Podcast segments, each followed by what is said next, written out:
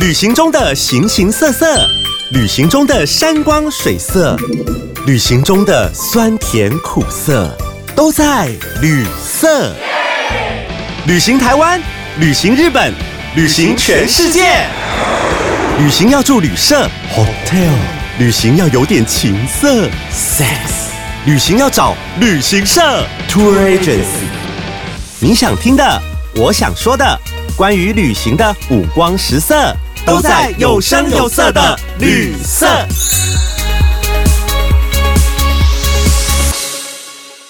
旅行是人生的养分，也是人生的调色盘。大家好，我是安姑贵，欢迎回到旅色节目。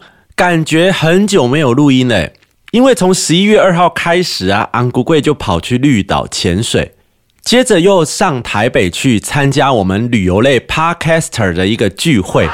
哦，我觉得那个聚会真的很棒诶，因为我们每次彼此都是听彼此的节目，因为 podcast 又很虚幻。大家只有听到声音，对，就好像以前我们对广播主持人有一种很神秘感的那种感觉。然后我们在那个聚会里面，大家都看到彼此。哦，原来你长这个样子。哦，原来你是这样子做节目的。那因为那一天是啤酒之夜，就是微醺之夜，大家啤酒无限畅饮啊。那刚开始场面有点冷，可是后来啊，大家喝酒就喝嗨了，就开始彼此交流。那我发现真的很棒啊，尤其是跟那些资深的人做一些交流。我发现啊，他们做节目真的很有一套，而且我觉得他们也非常有理想，诶，能够坚持坚持这么久，而且他们也不吝啬分享，说他们刚开始是怎么做，然后遇到哪些困难。我觉得这个聚会对我来说还蛮有帮助的。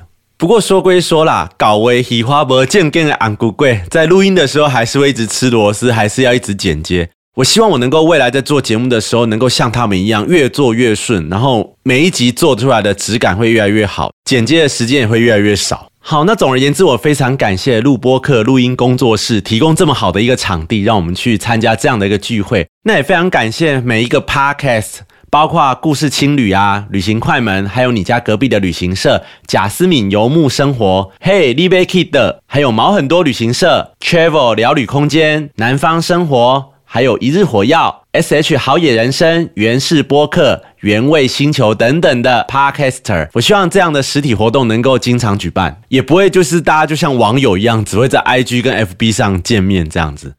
那旅社跟他们比起来呢，真的是很资浅哎，我们才做几个月，人家已经做一两年了。好，没关系。那如果是资浅，我们就要继续的给大家做下去。那慢慢的，总有一天我们也会变成很资深。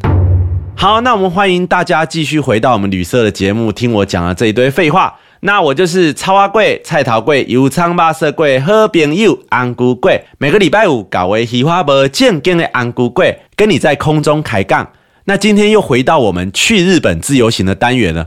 诶，我觉得我好像很久没有录这个单元哦，不是，因为上次我录的是日本自由行规划的食物。那那一集呢？坦白说，我那时候有一点小感冒，所以我觉得状况也不是很好。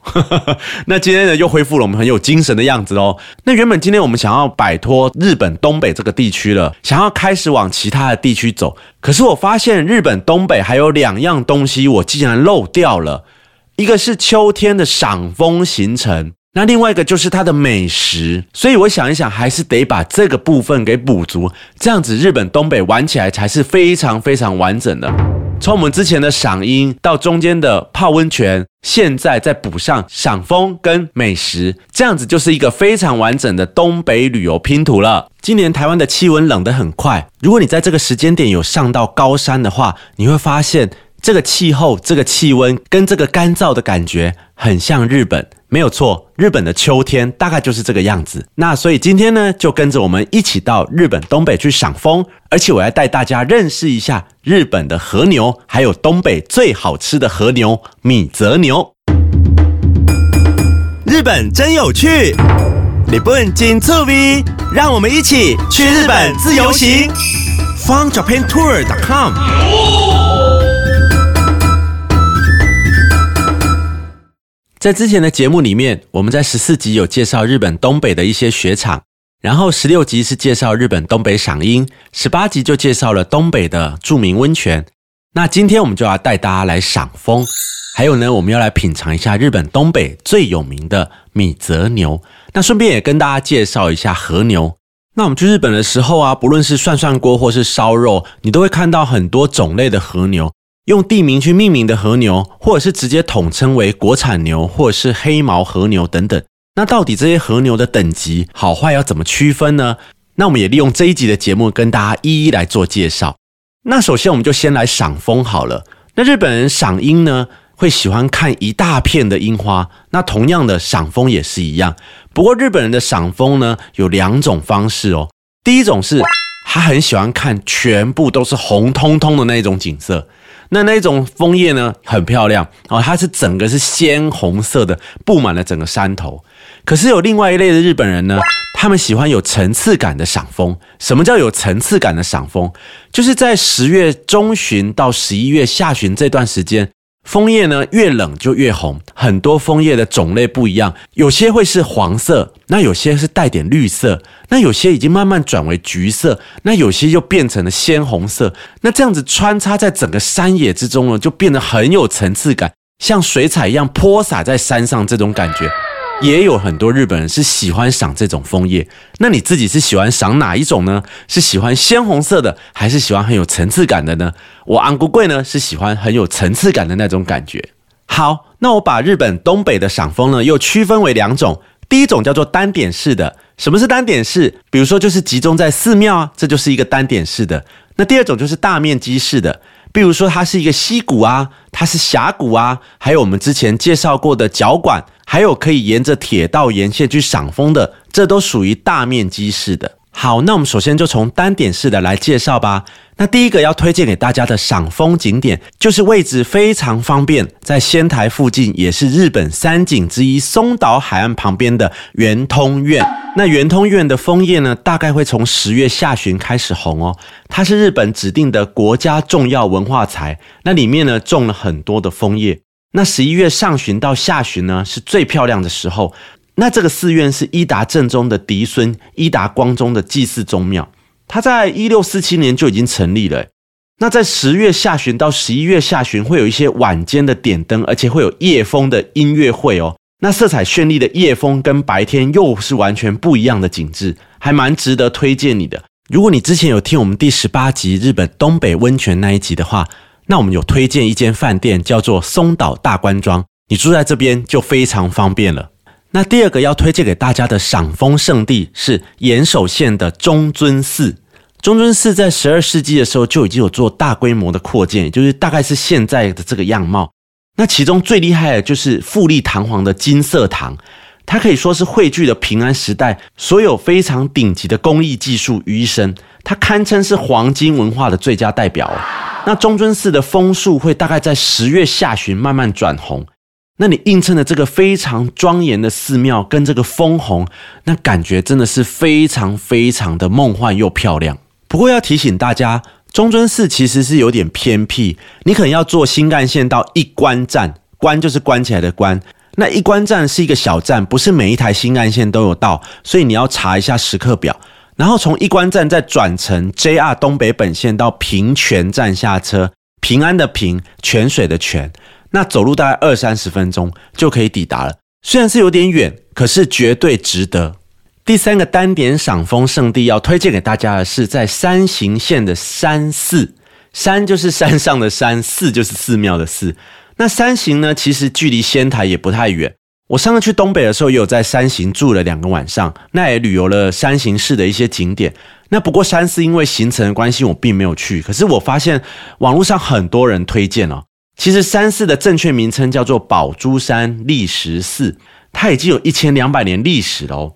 那同时这个地方呢，是一个能量非常足的地方哦，它是一个斩恶缘、结良缘的地方，所以到这边你别忘了买一个玉手，可以帮你结良缘，然后可以去小人，这个很重要哈。那寺庙的范围也很大。而且，如果你是想要走到这个山寺的山顶上，你要爬一千零十五阶的阶梯哦，很远，所以请考量自己的体力。那不过呢，山寺的周边呢，像它的纳金堂啊、开山堂，还有五大堂等等，它这边就种了非常非常多的枫树。如果你像我刚刚讲的，你喜欢那种层次感的感觉，那这边就对了。这种多层次的暖色调，再加上这个古寺古意的感觉。绝对让你拍照拍不完啊！那讲到山形呢，我来插播一下好了。山形其实还有两个景点，我还蛮推荐给大家的。第一个是山形唯一的一个水族馆，叫做鹤冈市立家茂水族馆。这个水族馆最厉害的地方就是它的水母品种非常多，多到列入金氏世界纪录。它水母据统计大概有六十几种。那而且里面还有一个直径大概五公尺的一个巨型水母大水槽哦。它还帮你打灯哦，所以五颜六色的灯光变化，那还有几千只的水母在里面飘着飘着，真的很漂亮哦，非常梦幻。如果你有去过桃园 X Park 水族馆的话，里面也有养一些水母，那里面有介绍怎么样去养水母。哦其实水母好像也没那么简单哦。因为除了你要怎么把它养好之外，还有一点是水流的速度。你要怎么样控制水流的速度，让水母在里面飘啊飘啊转啊转的，展现出它最漂亮的一面。这个也是一门技术诶。所以这个鹤冈家茂水族馆还蛮推荐给大家，大家可以去欣赏一下这个养了超过两千只水母的水族馆，而且还是破金氏世界纪录的哦。那来到山形，第二个要推荐给大家的景点就是最上川的芭蕉线游船。最上川是日本的三大急流之一。那你如果顺着最上川的水往下漂流，可以欣赏到这个最上川两岸独一无二的美景。那这个游船哈全年无休。如果你是冬天来，你会觉得很冷，对不对？其实没关系哦。冬天的时候，它里面会有叫做暖桌船，就是里面会有那个桌子里面会有放暖气的。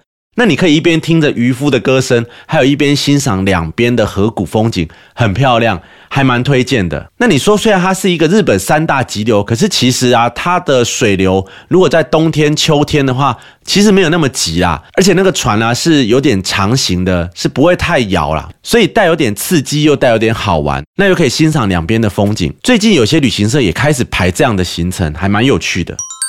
好，那以上就是介绍了单点的赏枫圣地，还有山形的两个推荐景点给大家。那接着我就要来带大家去大片的赏枫景点了。那第一个要推荐给大家的赏枫景点是明子峡，明就是一鸣惊人的鸣。那这个明子峡在宫城县，它在明子温泉的附近哦。那明子峡主要是由大谷川这条河流去侵蚀而成的。那整个枫叶布满的峡谷，大概有一两百公尺这么高。而且它有一座桥横跨在上面，那交通其实也算方便。如果你是住在明子温泉的话，你从 JR 明子温泉站大概搭个计程车五到十分钟就到了，非常方便也非常近。那从每年的十月到十一月上旬，就是这边的赏枫季哦，这边也是非常有层次感、非常缤纷的赏枫圣地。那第二个要推荐给大家的就是我们在赏樱那一集有介绍过的角馆。那这个有小京都之称的角馆呢？里面有很多武士的老房子，就是我们说的武家夫。那配合着黑色的墙、黑色的房子、黑色的屋瓦，再搭配上红色的枫叶，整个在秋天的感觉是很棒的。那除了脚馆以外呢，我们还要介绍脚馆附近也很有名的反抱溪谷。反抱溪谷这个名字很有趣哦。返是返回的返，抱是抱在一起的抱。那为什么是这样子呢？那是因为这个峡谷最狭窄的地方，必须两个人互相贴近到像是拥抱才能够错身而过，所以才这样子取名哦。日本字有时候取名还蛮有意思的。那它沿岸有很多的瀑布啊，还有很多的奇奇怪怪的石头。那随着秋天的变化，也是很有层次感的感觉。那从脚馆出发，在赏枫季的时候，可以搭专车来到这个地方，算是方便啦。那如果说你没有搭到专车，你要搭接驳公车或是计程车，大概是十五到二十分钟。建议大家搭公车，因为计程车会比较贵。好，那刚刚我们介绍的都是峡谷型的哦。那接着要推荐大家的是坐着火车慢慢的欣赏枫叶的路线。每年到了赏枫季节，就有很多摄影的爱好者前往福岛的 JR 指见线。这条铁道虽然有点偏远，可是呢，它一年四季都非常的漂亮。曾经也获选为日本红叶最美的铁道路线。那在秋天的时候呢，一边吹着凉凉的风，然后一边欣赏着窗外的峡谷啊、山景啊、云彩啊，哇，真的是非常的漂亮。搭乘日本这种乡间铁道，你要特别注意它的时刻表哦，因为通常这种列车啊，它的班距都很长，或者是它的班次都很少，所以你一定要特别注意它回程的时间，要注意它的时刻表哦，不要错过列车哦。那如果你想搭乘 JR 只见线的话，只就是只有看到你的只，见就是只有见到你的见，只见线。如果你想搭的话，你可以从汇金若松站搭到汇金川口站，这一段就是我们经常在搭，而且是摄影爱好者拍起来最漂亮的地方。听到这边，很多听众可能会开始想：哎，安姑贵，你太不专业了吧？你介绍了这么多赏枫的景点，怎么都没有介绍到号称日本东北甚至全日本最漂亮的溪流，也是赏枫圣地的奥入濑溪呢？哈哈，没错，这个就是我们的重头戏，也是我们的压轴。在日本东北，如果讲到赏枫，很多人都会想到石河田湖附近的奥入濑溪这个景点。对日本自由行的旅客来说，其实是有点偏远而且不方便的。因为它们有电车可以抵达。那如果你是住在周边的城市，像青森啊、八户啊、石河田等等的，那你也要耗费大概一两个小时才会到达这个地方。而且奥入奈西啊，它整个西边的步道啊，长达大概十四公里左右。那所以如果你真的是要走完的话，会花很多时间去走。所以一般的观光团都会走精华路线。那如果我们是自由行的，可能时间多一点。但是你也要掌握一下自己的脚程跟体力。一般来说，来到奥入奈西会走，大概就是从烧山开始走。像如果你从烧山要走到云锦的瀑布啊，或是甚至最后的这个瑶子大瀑布啊，我们讲瑶子大龙，就是说龙就是这一个水，然后一个龙就是飞龙在天那个龙，那就是大瀑布的意思。那这整个全程徒步大概要五个小时。而且，如果你还要再加上后面，如果还想走石河田湖的话，就更久了。所以很多人他会走一个代表性的区域，石户徒步到子之口，那大概就是三个小时。然后后面你可以坐游船去游石河田湖，或是直接再坐巴士折返，这都是一种方式。建议大家来到奥路奈西的时候，你一定要去拿路线图，因为路线图会清楚的标示每一个点到每一个点走路要走多久。还有一个最重要的指示就是厕所在哪里，这个很重要。那最后再跟大家聊一下要来奥入奈西的一个交通方式好了。如果你是住在青森或是住在新青森这个地方，你可以坐 JR 巴士，然后直接坐到烧山，烧就是火烧屁股那个烧。那这个地方就是一般奥入奈西的入口啦。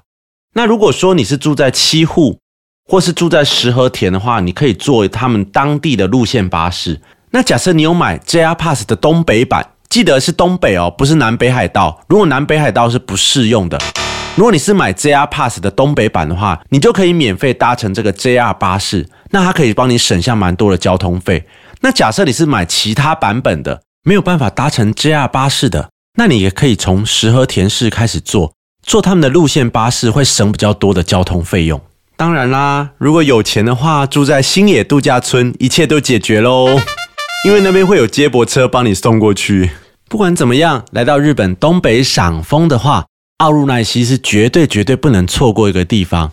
那只是说你的交通跟你的住宿可能要再稍微再研究一下。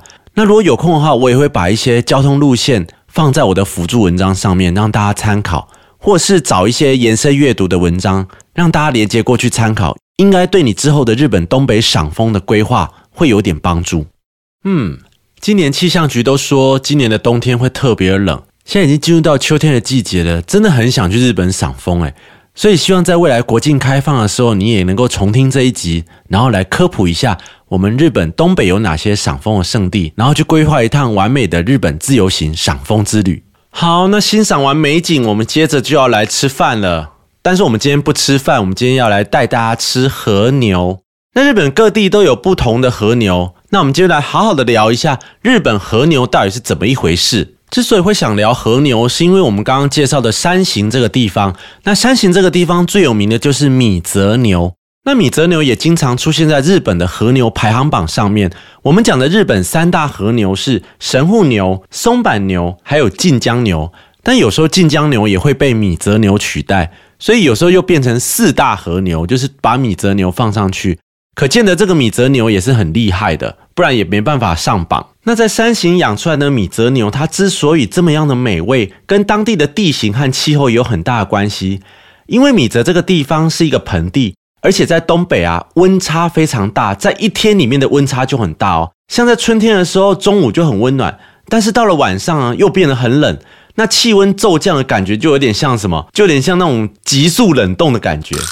那还有在东北，因为四周的山脉都很高，那从十一月初的初雪到七月，几乎有时候都还有残雪。那这种含矿物质的雪水，让米泽田地的作物更有营养，那这些牛吃的也更营养。所以呢，所以再加上这些牧场的用心照料，难怪在米泽能够养出这么顶级的牛只啊。那在山形这边呢，除了吃烧肉以外，这边的人还很喜欢吃寿喜烧。那一般我们知道寿喜烧大概都是沾那个蛋黄啊，还有偏甜的酱油。不过来到米泽吃牛肉的时候，这边传统的佐料会增加一个味增。那这个味增的香气还可以把牛肉的甜味带出来，吃起来跟其他的地方不太一样。那讲到米泽牛，我们就来聊一聊日本的和牛好了。其实只有出产于日本的和牛才能叫做日本和牛。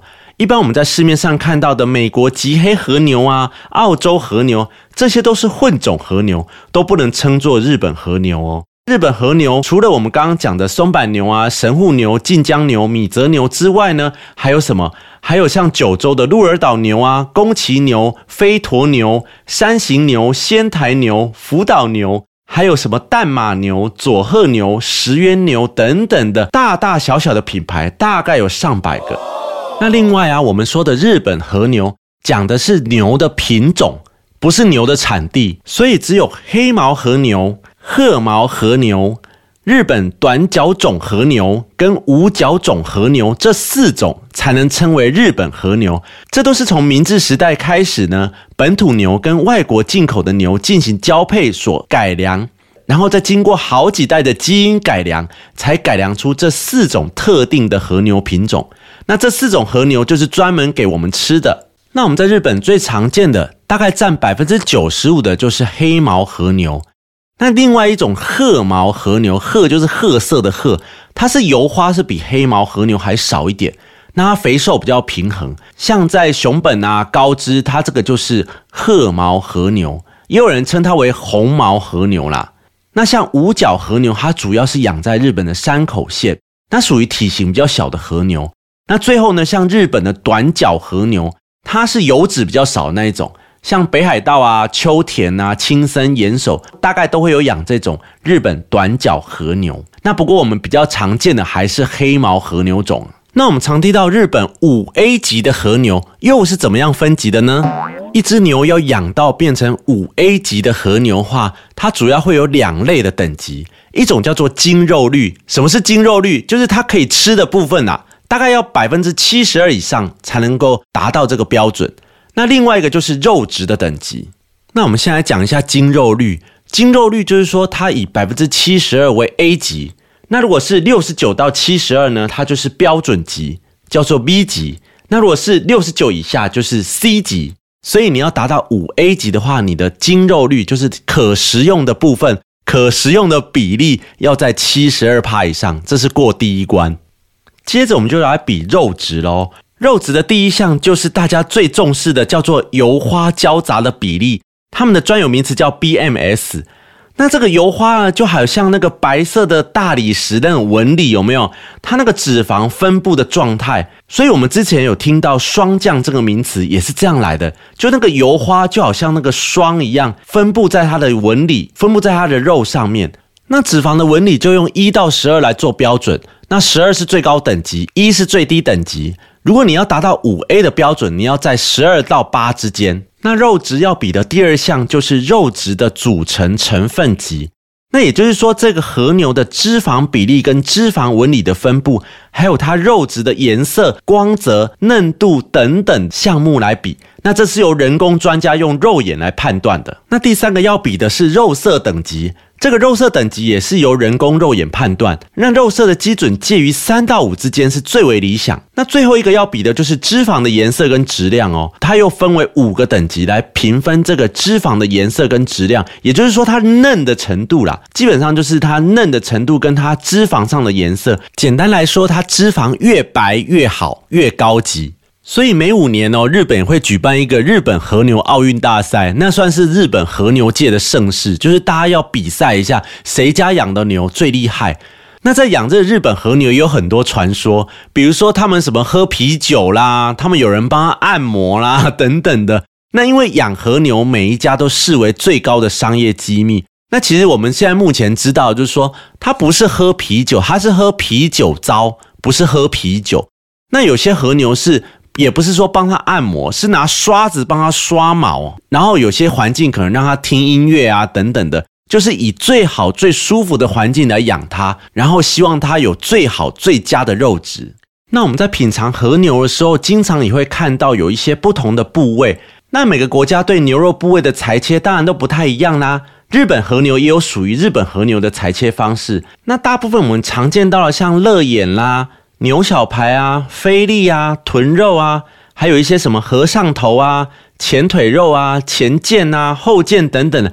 就是取决于它运动量到底多还是少。那像前胸啊、前腿、后腿，就是属于运动量比较多的地方，就会有比较多的肌肉，那油花就会比较少。那如果比较少运动的地方，它油花就会比较多，就会比较丰富。那当然啦，日本和牛也不是说油花越多就越好吃啊，这完全是取决于厨师怎么样去烹调，把这块肉最好的一面表现出来。哇，介绍到这里，我都开始想象，开始回忆那个在日本吃烧肉，那个和牛呲呲呲呲呲那种声音，那个油啊滴到木炭那个感觉，哇，整个真的是肚子非常饿了。所以这一集特别从米泽牛介绍到整个和牛，希望我们对和牛有一点概念。然后你去日本的时候，你就可以知道你要选什么牛，选哪一个部位吃起来最好吃。那我们也经常用入口即化来形容和牛。那和牛真的会入口即化吗？会不会讲的太夸张？诶，其实这个是有研究是有根据的哦。因为和牛是所有牛种里面油脂最均匀的。那那个油脂的熔点大概是低于三十五到四十度之间就会开始融化。那我们的体温刚好是三十七度啊，所以 A 五和牛的等级真的吃下去是入口即化，是真的。而且啊，浓郁的那个牛油还带有一点那种奶油香，吃起来真的非常非常梦幻。真的有机会到日本的话，真的要好好的点一份少少的五 A 和牛来品尝一下。那像东京啊，我们都会去那个旭旭苑，像在东京的旭旭苑呢，它就是。呃，有各个分店，然后有一家分店是在晴空塔那边，又可以欣赏美景，又可以吃到非常顶级的日本和牛，而且旭旭苑的午餐比较便宜，所以通常我们都去吃午餐，但它肉质也不差，所以推荐你去吃吃看哦。哇，节目录到这里，夜也深了，肚子也饿了，这个在深夜录吃的真的是还蛮折磨人，特别是想到这个和牛跟看到这个和牛哈，整个胃都开了。好，那今天我们从日本的东北赏风。然后一路介绍到米泽牛，还有介绍到这个和牛的种类这分类，那希望对你未来的日本旅游规划有所帮助哦。秋天到了，日夜温差很大，大家出门的时候别忘了加一件衣服哦。那也非常感谢你收听旅色节目，不管你第一次听或是我的忠实粉丝，都欢迎你持续追踪、关注和分享 Podcast 旅色节目。旅行的旅，颜色的色，我们的节目每周五上架。分享五花八门的旅游话题，也分享去日本自由行单元。去是有趣的去，希望提供你趣味十足的日本旅游资讯。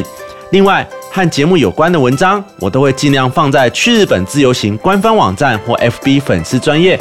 只要 Google 搜寻“有趣的去去日本自由行”，就可以找到我们的粉丝专业哦。当然，你也可以在 IG 搜寻旅社的官方账号 Travel Color 一六八。T R A V E L C O L O R 一六八，对于我们节目或单元有什么想法，都欢迎留言告诉我，跟我们多一点互动。如果你也有更好笑或难忘的旅游经验，或者你真的很想靠北一下旅游业，都欢迎和我联络，一起来录音。我是旅社主持人安古贵，我们下次见喽，拜拜。